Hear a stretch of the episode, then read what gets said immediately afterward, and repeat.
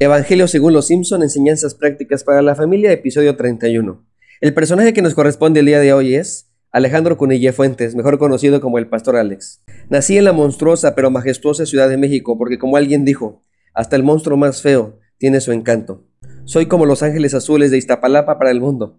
Soy esposo de una extraordinaria mujer que me ha enseñado, animado, apoyado y también regañado mucho, todo por mi bien, por supuesto. Tengo una hija, que es mi mejor maestra de teología, ni el mejor maestro de seminario me ayudó a comprender también el amor de padre y la gracia. Tengo cuatro hermanos, yo soy el mayor, mi papá aún vive y mi mamá falleció hace unos años atrás. Fui católico hasta los 19, hasta que me convertí al cristianismo. Después me decepcioné de las iglesias cristianas y de los pastores, pero es otra historia muy larga que contaré en otro podcast. Lo que es importante compartirles es que conocí a un extraordinario pastor, muy sabio y al mismo tiempo muy humano, con errores y aciertos, pero que se le nota que sigue a Jesús con todo su corazón. Además, conocí a la mejor de todas las iglesias, y aunque no es perfecta, es mía, yo la elegí. Tiene lo que para mí toda iglesia debería tener, sana doctrina que sí sana. No me dicen lo que quiero escuchar, sino lo que necesito, y los brazos abiertos, que es la manifestación de la gracia de Dios. Soy el pastor de la iglesia bautista Oreva en Cancún, y a pesar de mis miles de errores, o tal vez millones, no sé, yo ya perdí la cuenta, Dios me ha traído hasta aquí. Debo decirles que me siento el hombre más afortunado del mundo mundial. Una vez más, la buena nueva de los Simpson es, si yo puedo, tú puedes. Este es el último podcast de esta serie de los Simpson. Ha sido una extraordinaria aventura y te quiero dar las gracias por haber llegado hasta aquí y por haber compartido los audios. Es muy probable que ya lo hayas notado, pero todos nosotros, tú y yo, somos un personaje de los Simpson. De algún modo u otro, cada uno de estos personajes nos representa y no me refiero a lo físico, aunque tal vez alguno nos parezcamos. Pero me refiero a que todos cometemos errores. Todos tenemos algo de Homero, de Marx, de Bart, de Lisa, de Maggie o de algún otro. Nadie está exento de tener una familia disfuncional como los Simpson. Así que permíteme compartirte una enseñanza más. La última preocupación de Jesús antes de dar la vida en la cruz y de resucitar fue que nos mantengamos unidos. Les leo. Mi oración no es por el mundo, sino por los que me has dado, porque te pertenecen.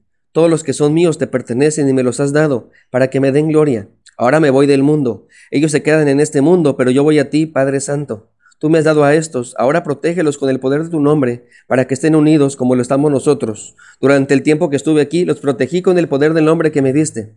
Los cuidé para que ni uno solo se perdiera, excepto el que va en camino a la destrucción, como predijeron las Escrituras. Ahora voy a ti. Mientras estuve con ellos en este mundo, les dije muchas cosas para que estuvieran llenos de mi alegría. Les ha dado tu palabra y el mundo los odia, porque ellos no pertenecen al mundo, así como yo tampoco pertenezco al mundo. No te pido que los quites del mundo, sino que los protejas del maligno. Al igual que yo, ellos no pertenecen a este mundo. Hazlos santos con tu verdad, enséñales tu palabra, la cual es verdad. Así como tú me enviaste al mundo, yo los envío al mundo, y me entrego por ellos como un sacrificio santo, para que tu verdad pueda hacerlo santo. No te pido solo por estos discípulos, sino también por todos los que creerán por mí, por el mensaje de ellos te pido que todos sean uno, así como tú y yo somos uno, es decir, como tú estás en mí, Padre, y yo estoy en ti, y que ellos estén en nosotros para que el mundo crea que tú me enviaste. No sé ustedes, pero a mí me cae muy gordo las oraciones que son al estilo Mis Universo. Esas oraciones por todo el mundo, por la paz mundial, para que se termine el hambre de algún lugar lejano que ni conocemos. Y si bien no tiene nada de malo estas peticiones, lo que no me gusta es que no nos comprometen. Qué fácil es orar por aquellos que ni conocemos, que ni podemos hacer nada por ellos, ese tipo de oración tal vez calme nuestra conciencia, pero no hace nada por ayudar al prójimo. Me encanta Jesús. Él empieza su oración con Dios explicando, no te pido por el mundo. Y no es que no le preocupara el mundo. Él vino a dar la vida por el mundo, pero tenía una responsabilidad especial con sus discípulos. Jesús no podría abrazar al mundo entero, pero sí a ellos. El mundo no escuchaba su voz, ellos sí. El mundo entero no le conocía, ellos sí. Orar por el mundo no nos compromete, Orar por mis seres queridos sí lo hace. La oración no es para deslindarnos de responsabilidades, es todo lo contrario, es para ir con Dios a entregar cuentas, es para buscar instrucción, es para desahogarnos y recobrar ánimo. Eso es lo que hacía Jesús al orar, así enseñó. Y claro que se vale pedirle, pero muy a menudo esa petición se convertirá en un desafío por parte de Dios hacia nosotros. Cuando pedimos perdón, nos desafía a perdonar. Cuando pedimos que se haga su voluntad, nos pide obediencia. Jesús pide por ellos y está dispuesto a dar la vida. Ese es el nivel de compromiso que necesitamos.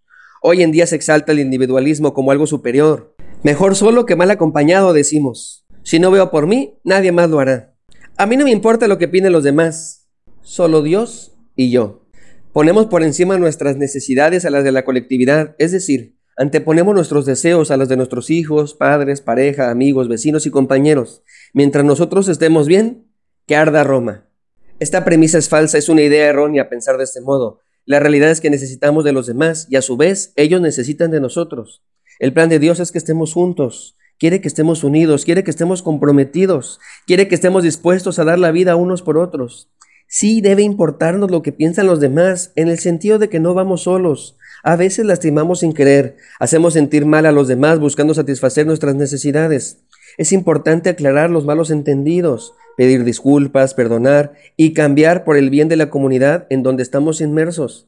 Definitivamente no es mejor estar solo que mal acompañado. Los discípulos de Jesús no eran la mejor compañía. Le traicionaron, le abandonaron, le fallaron. No eran los mejores alumnos. Es increíble leer a mí que Pedro le cortó la oreja a un soldado. Para empezar, ¿por qué llevaba espadas? Estaban orando. Bueno, estaban durmiendo porque ni en el momento más crítico de la vida de Jesús estuvieron allí. ¡Qué decepción! Sin embargo, Jesús apostó por ellos. No se puede solos. Ni Jesús estuvo en la tierra solas. Aquellos que no tienen iglesia y creen que están bien, se autoengañan.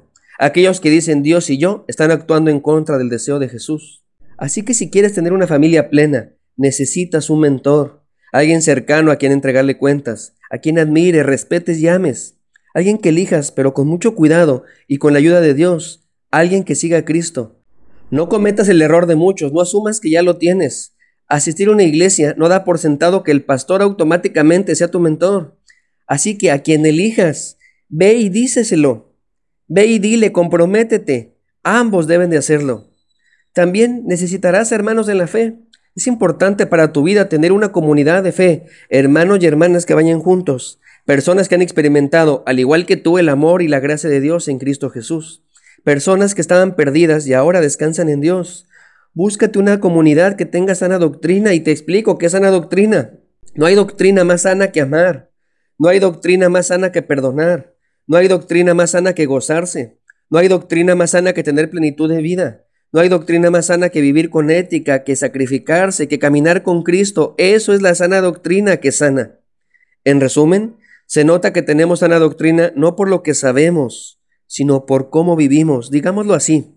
Se nota que perseveramos en la doctrina de los apóstoles, en nuestras relaciones diarias, en nuestras relaciones con la iglesia, en nuestra relación con Dios.